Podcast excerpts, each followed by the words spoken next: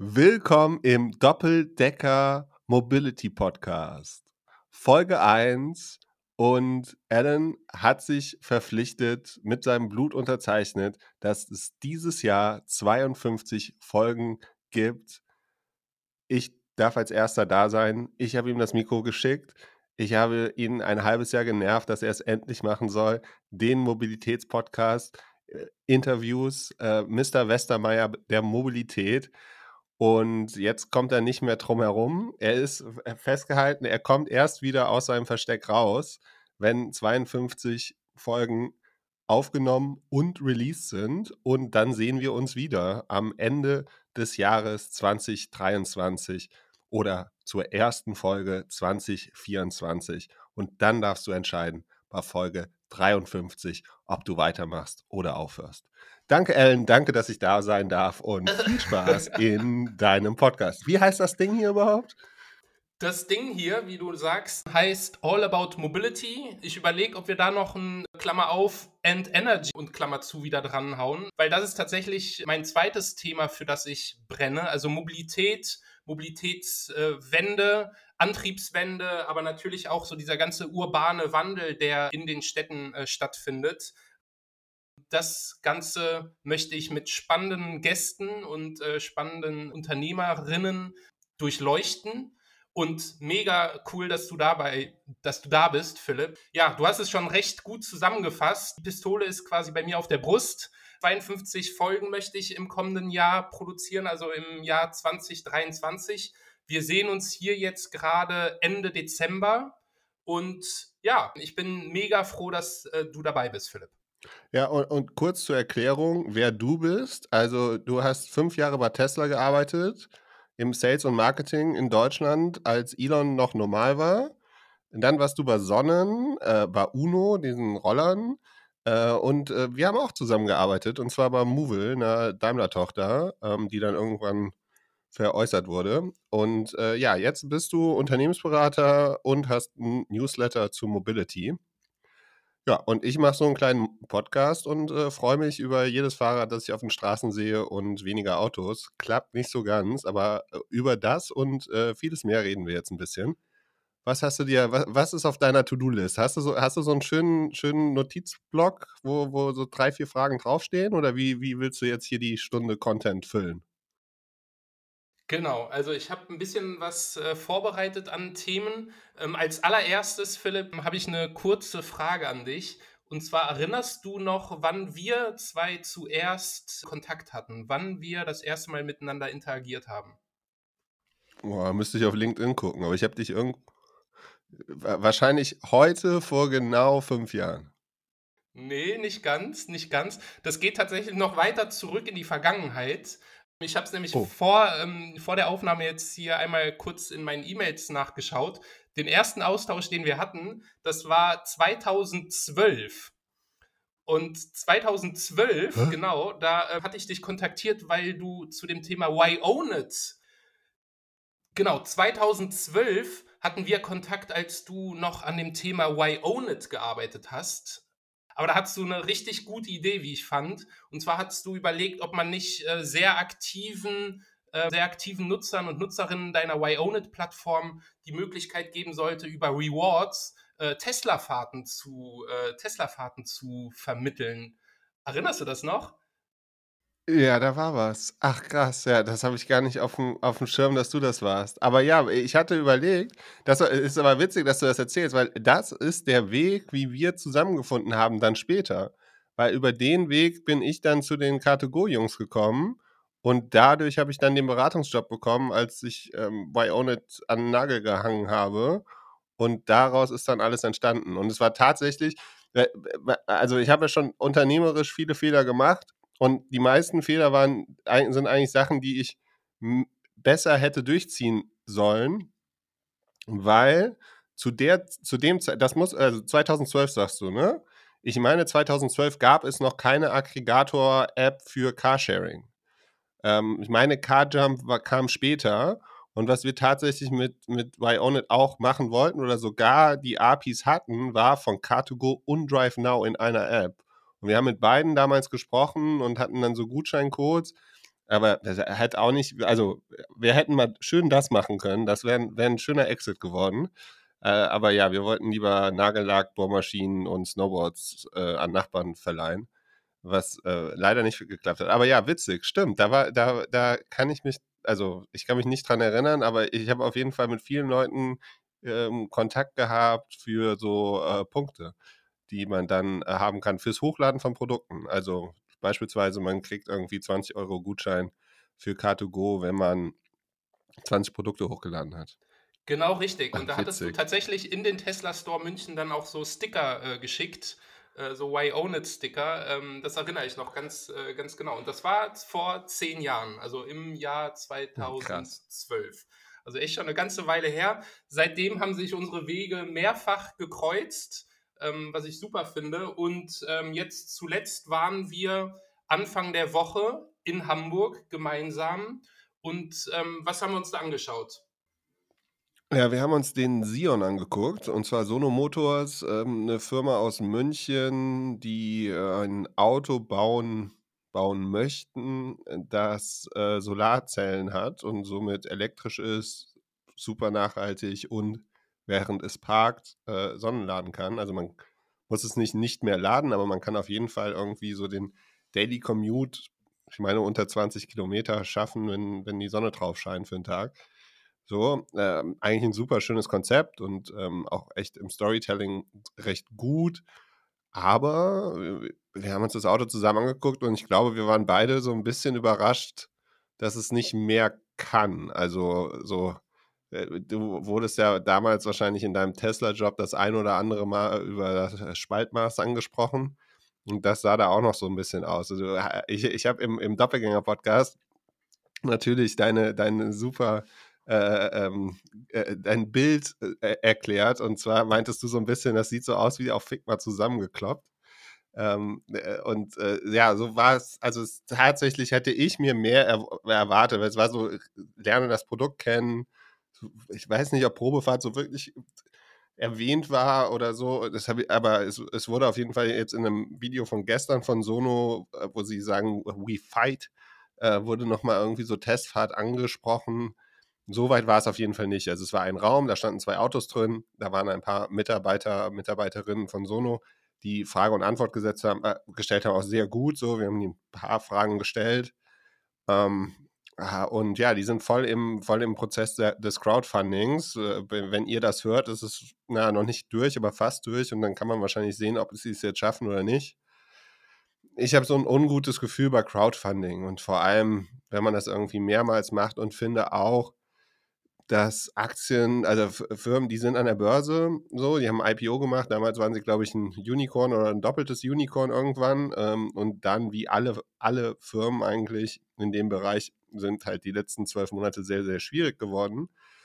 Und jetzt über die Crowd mehr Geld einzusammeln als die Market Cap, also als das, als das Unternehmen an der Börse noch wert ist, finde ich irgendwie nicht so ganz fair. Also da habe ich so ein ungutes Gefühl und finde auch, man sollte nicht wirklich, äh, ja, Firmen, die an der Börse sind, Crowdfunding zu machen. Ich weiß nicht, ob das erlaubt, also ich weiß nicht, ob man es verbieten sollte, aber ich finde, es hat auf jeden Fall, wie man im Schwabenländle sagt, ein Beigeschmäckle. Ähm, und äh, ja, ich fand es ein bisschen weird. Aber uh, ja, wie fandest du das Auto? Würdest du es kaufen? Also, wenn, wenn du es morgen abholen könntest, würdest du es kaufen? Ich würde es nicht kaufen, weil ich keine Autos kaufe. Äh, ich bin eher so aus der Fraktion. Gut, würdest du es äh, leasen? Ich würde es abonnieren, definitiv. Das würde ich machen. Abonnieren. Ja, also das ist quasi. Für einen ähm, Monat oder länger? Ja, dann mal schauen. Irgendwie mit einer gewissen Flexibilität. Aber für sechs Monate oder zwölf Monate kann ich mir das auf jeden Fall vorstellen im Abo. Ganz klar ist, äh, glaube ich, das Timing für Sono Motors gerade extrem schwierig mit dem, mit dem Downturn, den wir erleben und äh, natürlich da die Schwierigkeit von Investoren oder von der Börse, das Geld einzusammeln, um da jetzt final die, ähm, die Maschinen und die Werkzeuge zu kaufen, damit man dann in die Produktion gehen kann. Das ist natürlich jetzt einfach eine Phase, in der sie nochmal extrem viel Geld brauchen. Ich glaube aber, was ähm, Sono ausmacht an der Stelle, und das finde ich wiederum auch gut und unterstützenswert, ist dieser Gedanke zu sagen, sie schaffen es, ein Automodell in die Welt zu bringen, wenn wir jetzt mal annehmen, dass, äh, dass es irgendwann in die Produktion geht, was wirklich von den Menschen gewollt ist. Ne, und das ist auch das, was uns äh, unser Ansprechpartner da vor Ort erklärt hat oder nochmal erläutert hat.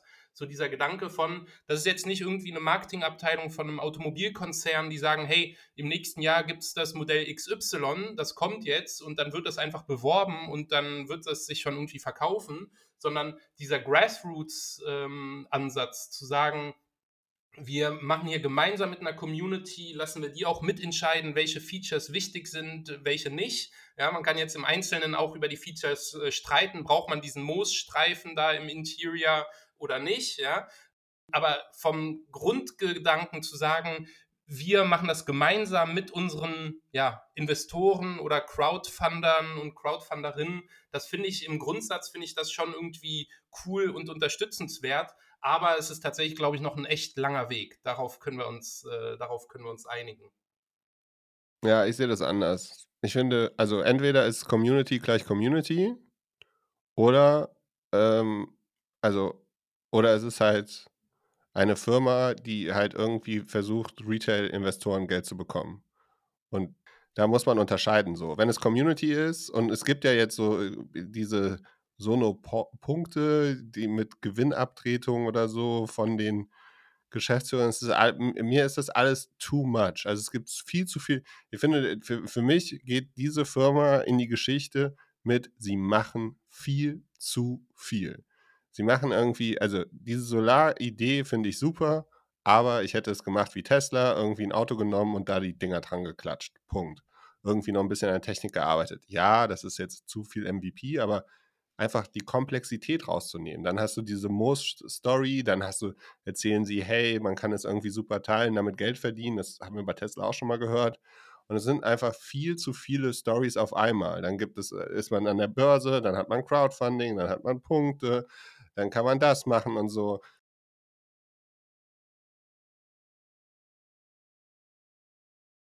Ich habe schon viele Sachen gesehen so und äh, ich würde mir auch wünschen, dass es kleinere Automobilfirmen gibt und nicht alles von irgendwie den großen Firmen vorgegeben wird, bei denen auf jeden Fall mehr Storytelling ist, was Nachhaltigkeit und so weiter angeht. Also ich glaube denen das schon, aber ich finde es einfach zu viel. Und, in, und dann so zu handeln, das äh, haben, sehen wir, glaube ich, jetzt in den nächsten Monaten echt oft. Mit, wir gehen raus, wir machen Crowdfunding und dann klappt es oder klappt es nicht und dann machen wir, müssen wir vielleicht uns von Leuten ähm, trennen oder sowas. Wenn man als Unternehmen, als Startup irgendwie versucht, eine Runde zu closen und diese Runde am freien Markt oder am, mit Investoren und so nicht closen kann, dann muss man handeln. Dann muss man irgendwie gucken, dass man profitabler wird. Dann muss man sich von Leuten trennen, so schlimm sich das anhört und so schlimm das auch ist. Aber man muss irgendwie was tun. Und da, ich wünsche mir oder ich hätte erwartet, dass sie so einen Airbnb Corona-Move machen, wo sie sagen so, so, wir konzentrieren uns jetzt nur noch auf, aufs Wesentliche. Das bedeutet irgendwie einen harten Cut und danach sind wir viel, viel besser aufge aufgestellt. Und das kriegt man bis jetzt nicht mit. Bis jetzt ist einfach Tränendrüse und äh, wir sind eine Community, ihr entscheidet, ob wir hier mit dem Auto weitermachen und so. Das ja, ist für mich, nee, also ein bisschen too much. Und ja, mal gucken. Aber, aber ja, wenn, wenn das Auto fertig wäre und ich könnte es morgen haben, ich würde es auch für ein halbes Jahr oder zwölf Monate würde ich es auf jeden Fall äh, mieten, leihen, leasen, ähm, was auch immer und ausprobieren. Ähm, weil, also schlecht ist es jetzt nicht so. Vom Interior ist gut, von außen okay.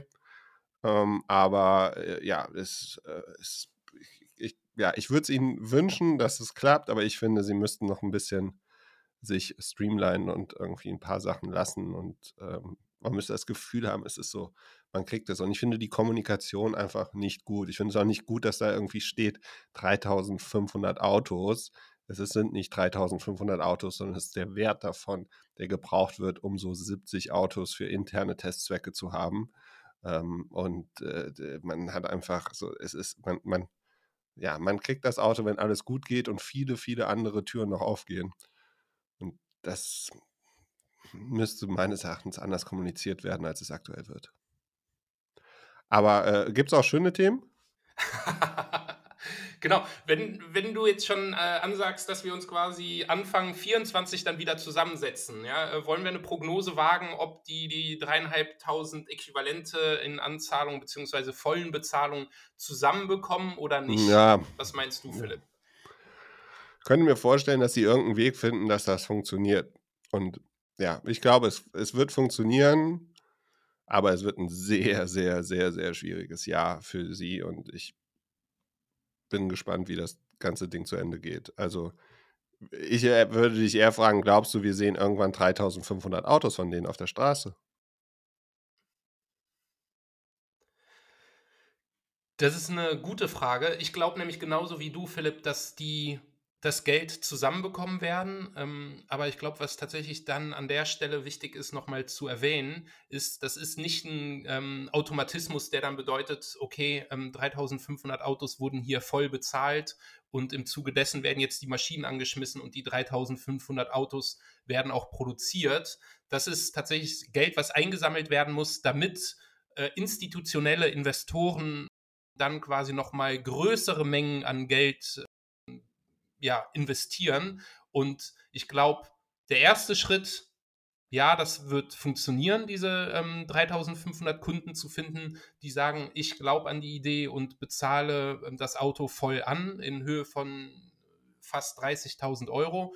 Der Schritt danach, da bin ich ein bisschen skeptisch, ehrlich gesagt. Ja, Genau, aber bleiben wir vielleicht äh, in Hamburg. Ja? Da waren wir Anfang der Woche und jetzt gab es gestern eine, wie ich finde, sehr spannende Neuigkeit. Ich weiß nicht, ob du das Startup Way kennst. Das ist eine, eine Berliner, äh, eine Berliner Gründung, die ähm, es sich zur Aufgabe gemacht hat, das Thema Teledriving massentauglich zu machen. Was stellst du dir unter Teledriving vor, wenn du das hörst? Ich meine, ich hätte vor einer Weile mal in Hamburg ein Auto gesehen und habe es damals recherchiert. Kann es sein, dass von außen jemand fährt, also wie so ein Ferngesteuer, wie so ein Drohnenflug? Genau, also das ist ein ganz guter Vergleich. Das ist im Grunde genommen Teledriving ist ein Auto fernsteuern. Ja, es ist kein autonom fahrendes Auto, was dann da unterwegs ist, sondern ähm, es wird quasi in einer Zentrale sitzen Menschen wie vor einem Computerspiel, wenn du so willst, mit einem Lenkrad und einem Gas- und Bremspedal und die haben große Bildschirme vor sich und sehen dadurch, was quasi die Kameras des äh, Autos, welches äh, in Hamburg dann unterwegs ist, äh, just in dem Moment sehen und steuern quasi dadurch äh, das Auto dann durch die, durch die Straßen. Und Way hat da jetzt gestern die Zusage bekommen, dass sie das tatsächlich in Hamburg gleich auch testen dürfen. Also testweise dürfen ähm, Probefahrten auf öffentlichen Straßen ohne dass ein Sicherheitsfahrer oder eine Sicherheitsfahrerin äh, in dem Auto noch ähm, als doppelte Sicherheit sitzt, ähm, unterwegs sein. Wie fühlt sich das äh, für dich an, Philipp, wenn du ähm, in Hamburg unterwegs bist mit deinem Fahrrad oder mit deinem Lastenfahrrad und weißt, da fahren jetzt äh, demnächst Autos, äh, die ferngesteuert äh, sind durch die Stadt? Meine erste Frage wäre, äh, was passiert, wenn das Netz auf einmal ein bisschen äh, ausgelastet ist? Also stell dir vor, du fährst mit dem Ding zum Fußballspiel oder zum Konzert und dann ist auf einmal äh, ja, äh, Netz überlastet, weil als, also als äh, Remote-Podcaster äh, weiß man auf jeden Fall, dass auch ein äh, Zoom-Call manchmal ein bisschen Latenz haben kann. Und wenn dann das kleine Kind irgendwie von links nach rechts den Ball hinterher rennt, ja, äh, da ist ja schon, sind ja schon Sekunden gefragt. Also da, da äh, hast du dich damit schon mal beschäftigt? Äh, hast du das gesehen oder irgendwie, hat das irgendjemand schon mal hinterfragt? Und ich kann mir gut vorstellen, dass natürlich diese Testfahrten, da werden die sich genau überlegen, wo fahren wir, ja, ähm, fahren wir äh, direkt quasi in so einen Hotspot rein, wo jetzt irgendwie 40.000 Menschen zum Beispiel am Hamburger äh, Stadion ähm, ihr Handy mitnutzen oder fahren wir irgendwie auf eine auf ähm, auf ein Konzert oder fahren wir irgendwo hin, wo das eine Netzstabilität gewährleistet sein kann. Aber das ist tatsächlich eine spannende, spannende Diskussion. Und was ich mich frage, ist, was siehst du da für Use Cases, für Anwendungsmöglichkeiten, wenn du jetzt weißt, okay, es ist zukünftig möglich, Autos ferngesteuert von A nach B zu bringen? Ich würde mir wünschen, dass man nur noch ferngesteuerte Autos in der Stadt fahren kann und einfach nicht mehr parken darf. Also wenn die ferngesteuert sind, sind die ja wie autonom, dann müssen die ja eigentlich nicht parken, dann können die ja die ganze Zeit rumfahren. Und einfach, ich möchte, ich, ich würde gerne irgendwann nochmal, vielleicht wenn ich 80 bin, in einer, die, eine Stadt ohne Autos leben. Also vor allem ohne, die Autos stören mich gar nicht so, so sehr. Was mich am meisten stört, sind parkende Autos.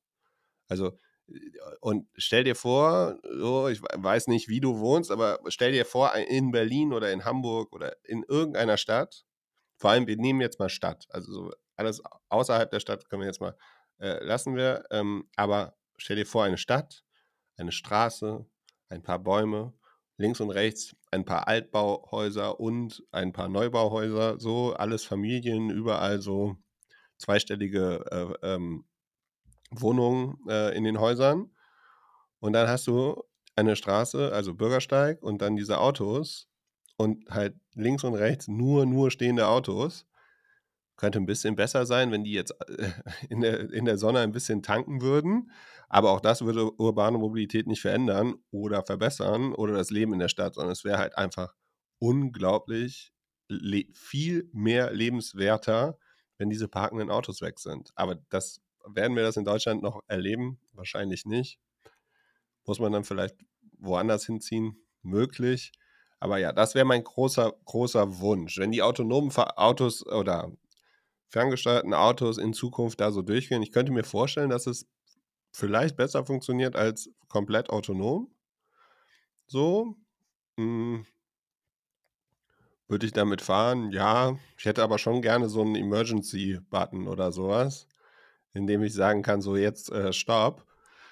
Und wird irgendwas, ja, ja, ich, ich verstehe halt nicht, warum man dieses autonome Fahren wirklich so, so, so sehr auf die in, in der Stadt lösen möchte. Also wir haben ja hier auch Moja, die äh, sich da positionieren. Man sieht auch manchmal von Mercedes so eine S-Klasse, die hier, glaube ich, rumfährt. Ich finde es viel interessanter, irgendwie Autobahnverkehr oder sowas zu, zu, zu lösen. Also da, wo wirklich wo, ja, wo wirklich lange Strecken sind äh, oder also LKWs, äh, wie auch immer. Also das müsste ja eigentlich einfacher werden. Also ähm, und, und Stadt hast du halt wahnsinnig viel. Ich meine, mit alleine mit Fahrrad gestern Abend, wir haben hier äh, aufgenommen und ich bin irgendwie um eins mit dem Taxi nach Hause und da ist halt einer, ein Fahrradfahrer, nochmal bei Rot rüber, so in letzter Sekunde. So, da, da hätte der, äh, ja, und ich hatte auch, ich hatte auch vor kurzem einen Unfall mit einem Taxifahrer. Also ich saß im Taxi, Taxifahrer fährt in ein Wohngebiet und übersieht eine Rollerfahrerin und fährt die Rollerfahrerin an. Zum Glück sehr langsam und alles, aber nichts passiert.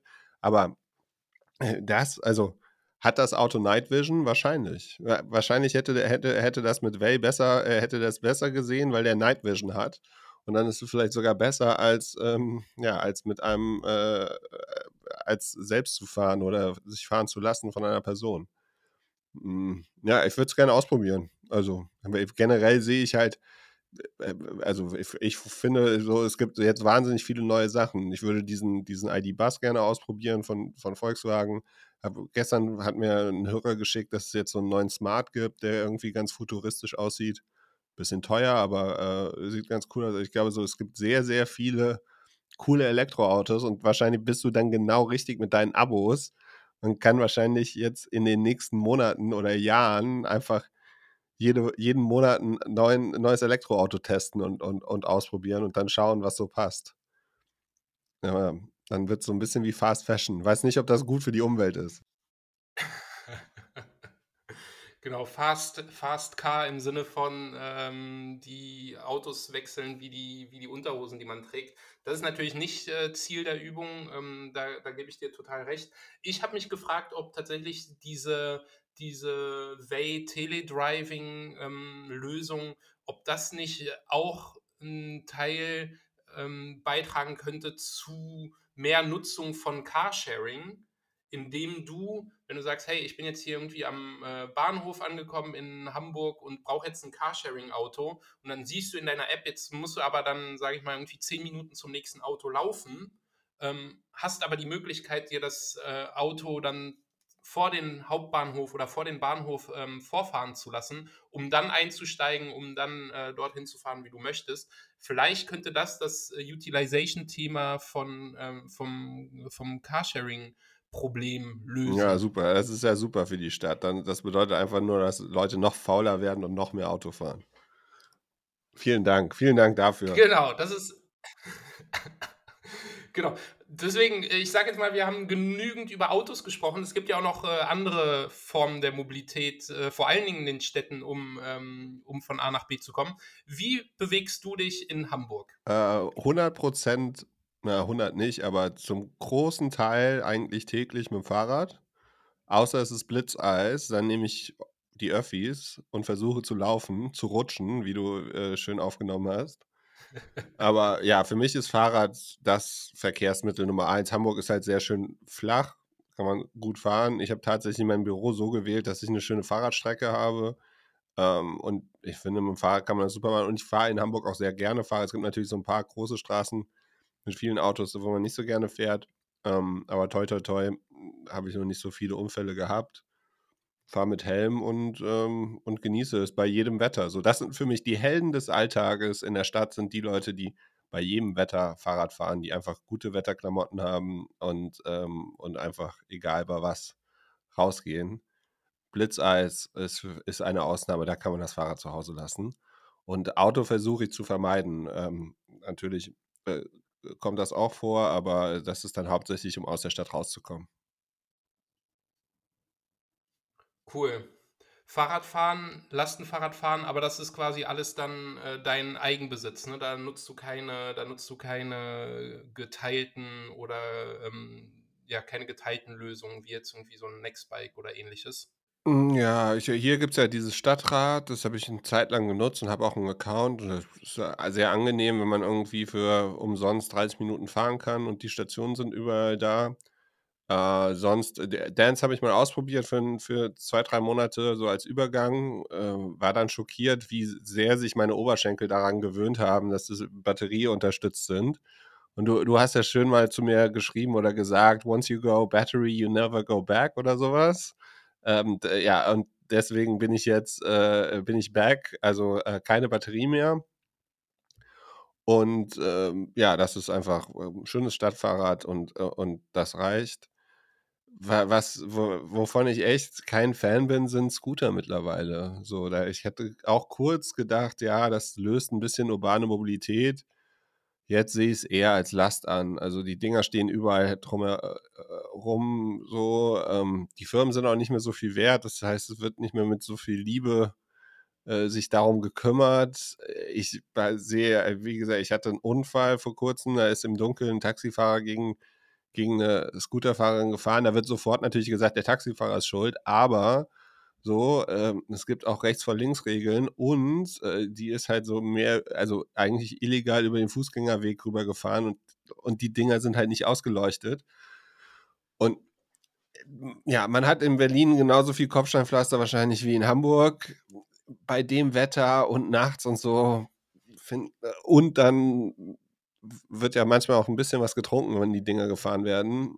Ja, ja kritisch. Und da, ja, da, die finde ich nicht. Ich finde, es sollte mehr Fahrräder in der Stadt geben und ich würde mir wünschen, das sieht man jetzt so langsam, aber es ist halt immer noch zu wenig, dass einfach sehr, sehr viele Straßen Spuren von Autos abgeben für Fahrrad. Und wenn, wenn, wenn, wenn Fahrrad wirklich sicherer ist, dann, dann werden auch mehr Leute fahren. Und dann gibt es immer dieses, Zusammenspiel zwischen Wetter. Ne? Mein, ich kann mich erinnern, ich hatte irgendwann mal, ich weiß nicht, ich war auf irgendeiner Mobilitätskonferenz, das war noch vor unserer Zeit bei, bei, bei Movil, habe ich mit einem Verkehrsverbundschef dort gesprochen und meinte so, ja, Car2Go und Drive Now macht euch richtig Konkurrenz. Und er guckt mich nur an und sagt, nee, nee, nee, Konkurrent, wir haben nur einen Konkurrenten.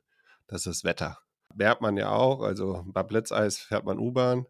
So, ähm, und wenn, wenn die Fahrradwege, die wir, die müssen halt einfach sicherer sein. So auf der Reeperbahn gibt es jetzt eine Spur, das ist für Fahrrad, das ist auch super, aber da muss halt einfach, da müssen irgendwelche äh, Blöcke rein, damit man da als Auto auch nicht schnell rüberfahren kann.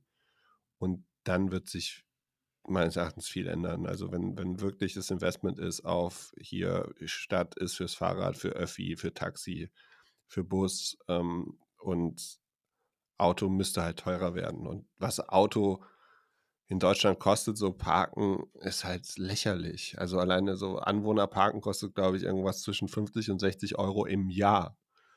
So, dass du da deine, was sind das, sechs, zehn Quadratmeter Auto da hinstellen kannst. Das ist ja ein Witz. So, das ähm, ja, ist vielleicht auch böse zu sagen, das müsste irgendwie 200 Euro im Monat kosten, aber ich finde, Auto in der Stadt ist heutzutage nicht mehr wirklich nötig und wäre ein Net Benefit für alle, wenn es weniger sind. Ähm, deswegen äh, würde ich da gerne sehen, dass es da mehr Veränderungen gibt.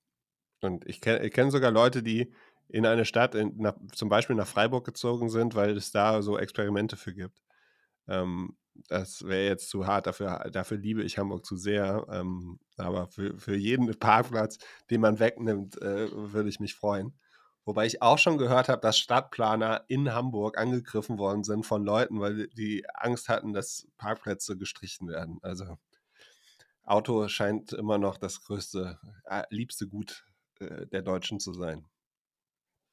Meinst du jetzt Pla äh, Stadtplanerinnen, die äh, auf der Straße unterwegs waren und da ihren Job gemacht haben? Oder ja. die quasi irgendwie auf einer Party gesagt haben, hallo, ich bin Stadtplanerin? Nee, nee, so Stadtplaner misst gerade aus und für um Umbau an einer großen Straße zu machen und dann äh, böse angegangen von, von natürlich äh, äh, ja, einer Person und ähm, sie, hey, lassen Sie meinen Parkplatz hier. Ja. ja, okay, das ist natürlich, äh, das ist natürlich dann wild. Ähm, der gefühlte Anspruch auf den eigenen Parkplatz im öffentlichen Raum ähm, und das am besten dann irgendwie für 100 Euro im Jahr. Das ist natürlich ähm, was, was wahrscheinlich in fünf Jahren so nicht mehr sein wird. Willst du, Philipp, eine Prognose wagen, was sich in den nächsten ein, zwei Jahren im Bereich Mobilität und äh, Energie und äh, urbaner Wandel so tun wird? Was sind so die Themen, die du äh, da besonders spannend findest? Also, meine Prediction ist, Balls kauft Tier und FreeNow und wird der, der, der multi, äh, multimodale Powerhouse aus Europa. Das wird meine, meine eine meiner Mobilitätspredictions für nächstes Jahr. Dann, glaube ich, sonst tut sich nicht viel. So, ähm, also es gibt ein paar mehr Fahrradwege, ein paar mehr PR-Sachen. Ähm, Moja könnte ich mir vorstellen, dass es, äh, dass es äh, ja, das aufhört. Ähm, da wird, glaube ich, Geld gespart. Ist auch, ja, ich würde mir wünschen, wenn sie einfach die Flotte jetzt ändern und man mit diesen ID-Buses durch Hamburg fahren könnte. Äh, das fände ich eine super geile Marketingaktion, weil hier Hamburg ist so eine, so eine Camperstadt. Ne? Hier wohnen viele Leute, die irgendwie mit dem Auto schnell mal äh, zu See fahren und dann ein bisschen kiten oder irgendwie am Strand chillen. Und wenn sie jetzt einfach hier, wenn, wenn, wenn äh, der, der beste Mo Move von Moja wäre, wenn sie einfach über Nacht die Autos wechseln in alles ID-Buses und da so ein, so ein Hype mit kreieren und du auf einmal siehst, dass irgendwie keine Ahnung, 500 von den Autos hier rumfahren. Meinetwegen in Schwarz-Gold. Ähm, das, das, das würde ich machen und danach würde ich das Ding, ich das Ding abschalten. Äh, was würde ich noch machen? Was würde ich mir noch wünschen? Ja, mehr, ja, weniger Roller, mehr Fahrradwege und irgendwie die Möglichkeit oder so die Perspektive, dass man Elektroautos laden kann. So, also ich glaube, glaub, es gibt hier 1000 Ladestationen oder wird bald 1000 Ladestationen geben. Und natürlich, wenn man äh, ein Haus hat mit, mit oder irgendwie einen Neubau und mit einer Tiefgarage, dann kann man laden, aber ist irgendwie 1000 ist ein bisschen wenig für das, für die Anzahl von Autos, die es gibt. Hm, und was kann noch passieren? Ich glaube, das war's. Für Mobilität ist das schon genug. So schnell sind die ja auch nicht. Also ein Jahr ist ja, ist ja, geht ja, geht ja sehr, sehr schnell. Aber ja, es gibt auf jeden Fall, es gibt auf jeden Fall ähm, äh, Zukäufe, Verkäufe, vielleicht auch Insolvenzen in dieser ganzen, in dieser ganzen Hype-Szene. Und ich kann mir noch nicht vorstellen, dass ich durch die Stadt in einem autonomen Auto fahre. Also, Way, falls ihr das hört, nehmt, lasst mir, also ich würde gerne mitfahren. Könnt auch gerne einen Sicherheitsfahrer mit reinsetzen. Ähm, und ja, aber so viel wird sich nicht ändern. Ein Jahr ist schnell vorbei. Ja, guter Punkt. Was meinst du, wird, ähm, wird Google Maps irgendwie in dieses ganze, in dieses ganze multimodale Aggregationsthema ähm, einsteigen? Siehst du die da als ernstzunehmenden Anbieter zukünftig oder ist das zu, zu kleinteilig und äh, nicht attraktiv genug für die?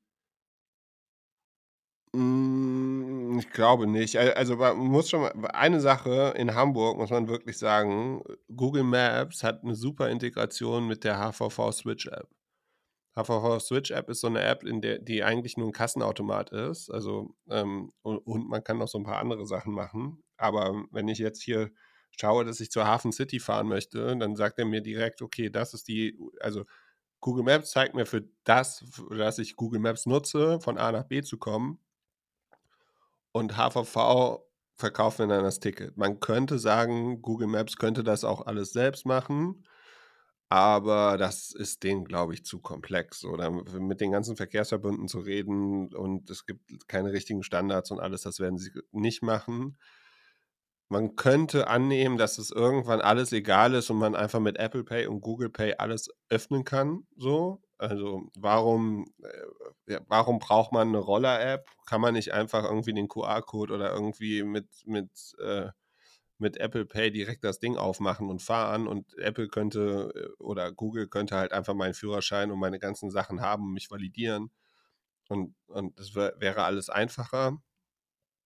Aber auch das dauert, äh, das, geht nicht direkt. Ich würde mir wünschen, dass Apple Maps mehr macht. So. Ich nutze eigentlich gerne Apple Maps, weil ich das Gefühl habe, wenn ich weniger getrackt, äh, ist sicherer. Aber Apple Maps ist leider bei Weitem nicht so gut. Vor allem in Deutschland nicht wie, wie, wie Google. Und äh, zur, zur Navigation ist Google einfach super. Und wa was ich mir vorstellen könnte, ist, dass es endlich mal ein, ein Automobilkonzern oder ein, äh, ein Auto gibt, das irgendwie voll integriert mit Google oder mit dem Telefon ist. Ähm, das würde dann so, also ich stelle es mir halt so aus, dass in dem Auto einfach keine Technik ist, außer das Telefon. Und das Telefon ist der Schlüssel, du machst mit dem Telefon das Auto auf, dann tust du das Telefon da rein und dann geht, geht darüber alles. Und du hast eigentlich sonst keine Hardware. Ähm, aber irgendwie scheint das keiner zu machen und jeder will, möchte ja den Nutzer haben und irgendwie die Hardware und, und so weiter. Aber ich stelle mir so ein, das Auto der Zukunft ist für mich eigentlich nur wie so ein Handycase. Äh, das Handycase auf Rädern und ich kann alles über das Telefon machen. Wow, also äh, was für ein Rundumschlag, Philipp. Äh, das Handycase auf vier Rädern, ähm, das ist äh, ganz sicher was, was wir nächstes Jahr noch nicht sehen werden, aber finde ich irgendwie ein schönes, ähm, ein, schönes Bild, was du da aufgezeigt hast. Klasse. Ähm, Philipp, hast du noch ein anderes Thema, über das wir hier jetzt ähm, im All About Mobility Podcast sprechen möchtest? Ja, weißt du schon, mit wem du die kommenden Folgen aufnehmen wirst? Ich habe schon einige spannende Gäste, die zugesagt haben ähm, aus dem Bereich, ähm, ohne es jetzt zu spoilern, sage ich mal, ja, äh, aus dem Bereich äh, ÖPNV, auch äh, im Hamburger Raum aus dem Bereich Micromobility, nicht aus dem Hamburger Raum, aber hier aus äh, Berlin. Andere Mobilitätspodcaster habe ich äh, schon als äh, bestätigte Gäste. Also von daher, die Pipeline ist schon äh, recht voll. Aber wen ähm, würdest du dir hier als Gast wünschen, Philipp? Vielleicht hast du da ja eine, eine Person, von der du sagst, hey, die macht irgendwie was Spannendes in dem Bereich und von der hört man viel zu wenig. Oder von der hört man immer gerne was. Ich würde mir wünschen, so ein bisschen mehr über Energie zu lernen. Also wie man zum Beispiel sein Haus, also wie, vor allem im, in der Stadt. Also dass man, wenn man ein Eigenheim hat, irgendwie ein bisschen Photovoltaik auf das Dach machen kann. Das, das ist mittlerweile wohl gelernt. Aber äh, ja, was, was kann man machen, wenn man irgendwie in einer Stadtwohnung wohnt und, und so? Das würde ich cool finden. Ja, sonst äh, alle alle, die irgendwas machen. So, da gibt es ja mittlerweile echt, echt sehr, sehr, sehr viele. Auch mal Fahrradunternehmen, so der, der, wie, wie das mit den Elektrofahrrädern abgegangen ist äh, während Corona, würde würd mich interessieren, äh, was für Fahrradbrands äh, es gibt, was da so die Learnings sind, wie schwierig das ist, irgendwie profitabel ein Fahrradbusiness zu machen. Auch Retail würde mich interessieren ähm, und so Stadtexperimente. Also in Hamburg gab es beispielsweise mal für ein paar, paar Monate oder Wochen leider nur äh, zwei, drei autofreie Straßen. Ähm, das, äh, dagegen haben dann leider zwei Läden geklagt, die vor allem der Grund waren, dass die Leute immer mit dem Auto dahin gefahren sind.